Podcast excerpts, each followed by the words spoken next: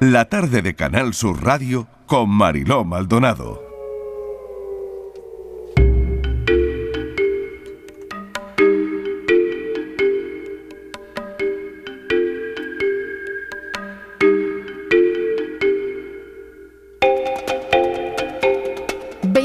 Minutos llegamos a las 6 en punto de la tarde. Eh, llegamos ahora mismo ya con, eh, a la sección La tarde en tu búsqueda. Ya saben que a las 12 y media ha sido el funeral de Esther López, la mujer de 31 años que apareció muerta en Traspinedo, en Valladolid. Hoy nos vamos a ocupar de los detalles de la investigación. Dentro de un instante, la Guardia Civil volvió al lugar donde eh, fue llevado el cuerpo, si fue llevado, que todavía tampoco esto se puede confirmar. Ahora daremos todos los datos. La hipótesis apunta a que, una de ellas, eh, apunta a que pudo ser víctima de un atropello. Pero hablaremos todo eso enseguida. El próximo 13 de febrero se cumplirán cinco meses de la desaparición de Antonio David Barroso, de Sevilla, de 15 años y con una discapacidad severa. El juzgado que lleva el caso mantiene en secreto las actuaciones, por lo que ha trascendido poco hasta ahora. Patricia Torres, bienvenida. Hola Marilo, buenas tardes. Pues así es, Antonio David fue visto por última vez el 13 de septiembre del año 2021 en un hotel de Talavera de la Reina, Toledo, donde se hospedó con su madre. Eh, Macarena, que padece una enfermedad mental, fue encontrada en una gasolinera de Carabia, Segovia, asegurando que había matado a su hijo y había arrojado su cuerpo en un contenedor. Fue detenida e ingresada en un centro psiquiátrico y desde supuesta libertad ha dado múltiples versiones sobre la desaparición del menor y la Guardia Civil ha buscado a Antonio David pero sin éxito. Tampoco ha aparecido su silla de ruedas. La familia paterna del menor ha convocado, ha, convocado para este próximo domingo una concentración en la plaza del Ayuntamiento de Morón de la Frontera a las 12 de la mañana con el fin de que el caso no caiga en el olvido y que sigan buscando al joven Antonio David. Luis Núñez es el portavoz de la familia con el que vamos a hablar. Luis, bienvenido. Gracias por estar con nosotros. Hola, buenas tardes. Luis, ¿puede darnos algún detalle de, la investigación?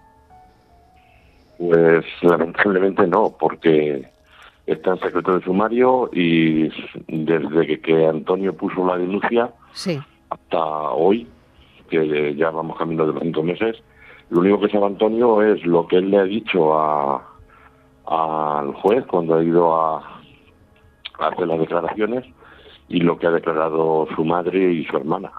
Por lo demás, es que, bueno, pues lo que más o menos todos los medios han dicho fue la desaparición en la noche del 2 al 13, las versiones que ha dado Macarena, y, hasta el día de hoy, pues imagínese la incertidumbre de un... Yo hablo, vamos a ver, hablo por las dos familias, que no creo yo que la familia de Macarena esté también eh, lo esté pasando bien, eso está claro de que no. Pero yo con el que tengo realmente contacto y con el que eh, tomé la decisión de ser su portavoz, yo sé que tanto la abuela como la hermana y como Antonio, pues lo están pasando francamente mal porque es que ellos no saben nada. O sea, la teoría es que se le murió, la teoría era de que lo mató y luego tiró un contenedor, de que iba a hacer el camino de Santiago a ver si podía sanar. O sea, entonces, como no hay una versión, entre comillas, lógica, pues lo único que impera es la incertidumbre. Después de cinco meses, nosotros hemos querido volver al caso se van a cumplir los cinco meses, pero ninguna novedad, nada, absolutamente nada se mueve. Patricia. Sí, así es, Marilo. Eh, buenas tardes, Luis.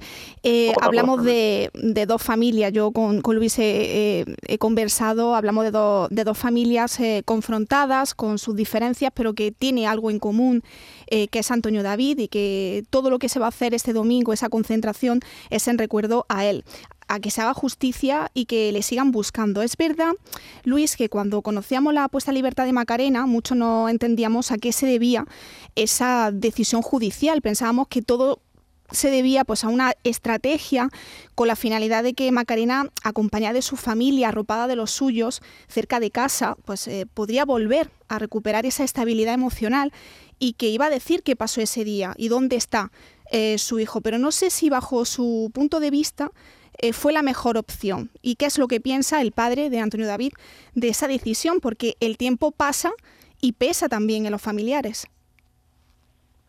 Vamos a ver, mm, lo que piensa eh, Antonio es lo que piensa pues prácticamente con todas las personas con las que yo hablo mm, eh, en primer lugar pues con medios de comunicación mm. luego pues eh, yo también he estado en Morón y el comentario pues es el mismo o sea no se entiende como una persona estando imputadas eh, de ella misma se inculpó de que había matado al niño pues puede estar en libertad o sea mm, algo un poco incomprensible. Nosotros no somos ley ni somos justicia, nosotros podemos dar una, opinión personal. Cuando la juez ha decidido dejar en libertad, pues tendrá sus, sus motivos. Hmm. La juez es la que realmente sabe, eh, sabe hasta el punto que Macarena haya podido declarar. Entonces, pero vamos, eh, lo que sí es cierto que la incertidumbre y y bueno, que una familia pues aparentemente está haciendo una vida más o menos normal dentro de su preocupación, pero por lo menos tienen más noticias o tienen otras revelaciones que, el padre paterno, o sea que Antonio no tiene. Hmm. Entonces, claro, la incertidumbre en la familia de Antonio pues cabe mucho mayor que la de Macarena. Hmm. Macarena la familia de Macarena lo estará pasando mal porque hay un niño desaparecido, hay unas versiones que se contradicen unas con otras y que están haciendo vida en común con Macarena y no sé hasta qué punto pues Macarena haya podido dilucidar y hablar con la familia y haberle aclarado un poco cuál es la, situación y cuál ha sido el destino de, de Antonio David. Hmm. Pero por parte de Antonio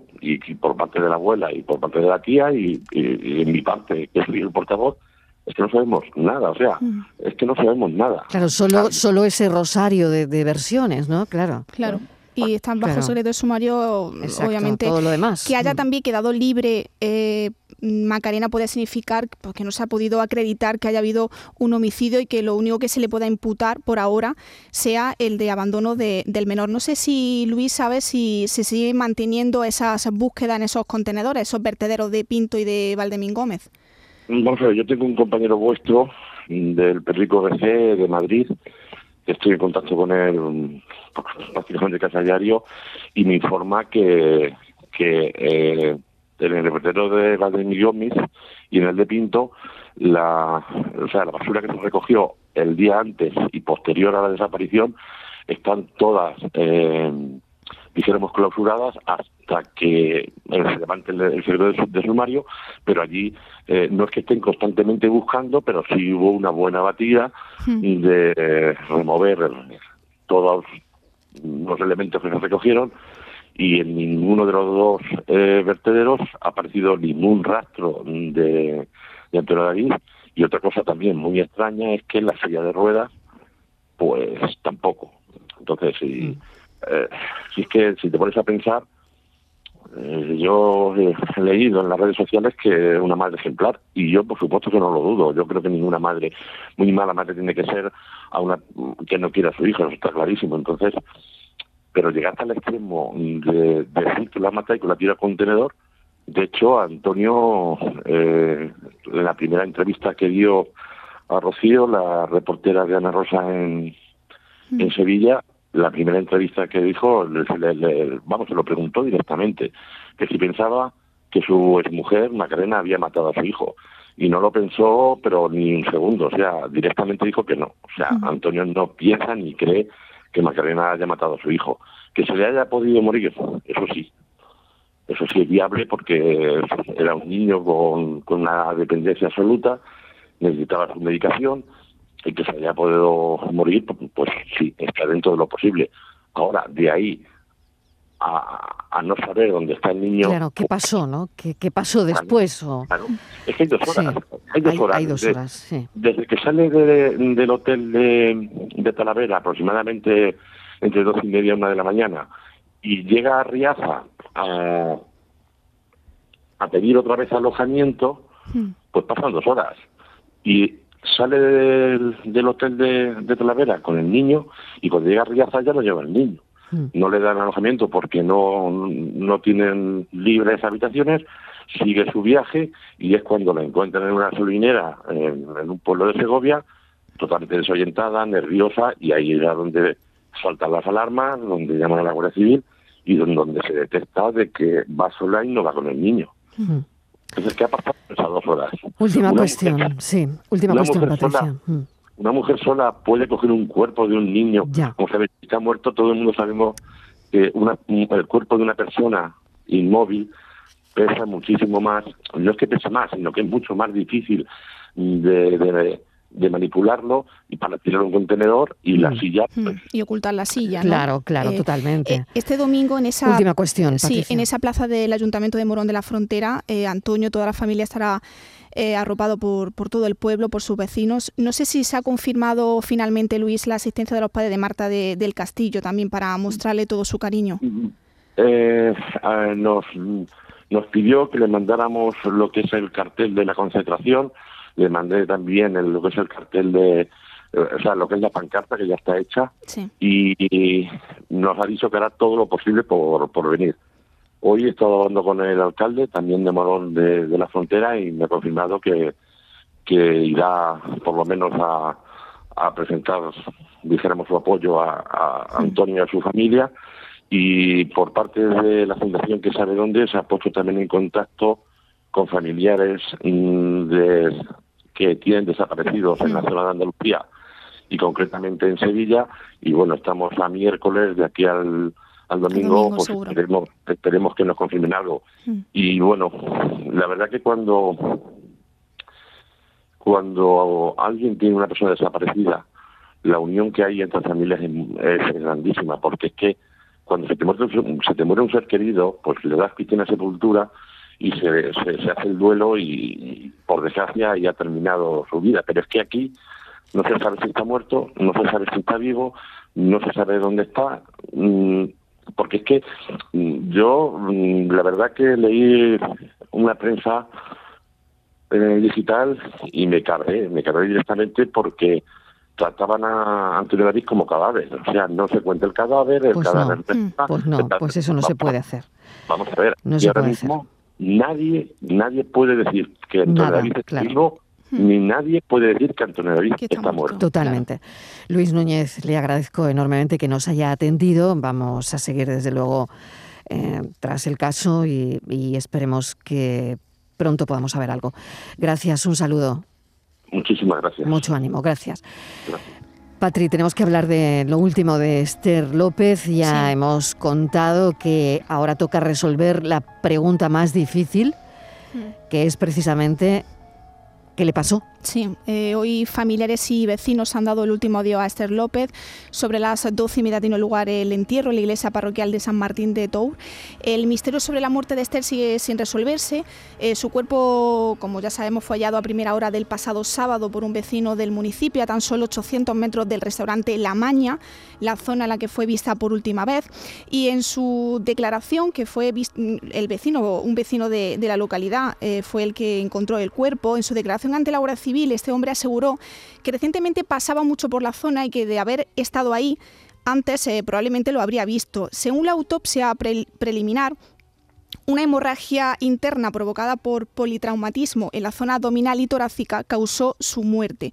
Los datos eh, preliminares de la autopsia del cuerpo revelan golpes en el cadáver que hay que saber si pudieron ser mortales y a partir de aquí pues se mantienen tres hipótesis. Por un lado, eh, una caída accidental que le provocara un fuerte golpe, por otro lado, una paliza por parte de una tercera persona o que fuera víctima de un accidente de tráfico. Era apareció con la misma ropa del día en el que desapareció y sin signo externo de violencia, pero sí internos. Hay que decir, Marilo, que cuando hablamos de mm, muerte violenta, no implica necesariamente que sea un asesinato. Eh, podemos estar hablando de un homicidio imprudente eh, o, por ejemplo, una caída de manera accidental. Otra pregunta que se han, eh, se han, planteado los investigadores es, ¿el cuerpo estaba junto a la carretera desde el primer momento o fue trasladado? Hay que tener en cuenta también pues eh, varios elementos. Eh, si la ropa de Esther hubiese estado limpia, sin polvo, sin evidencia de haber estado a la intemperie, pues se podría concluir sin género de duda que el cuerpo había sido trasladado.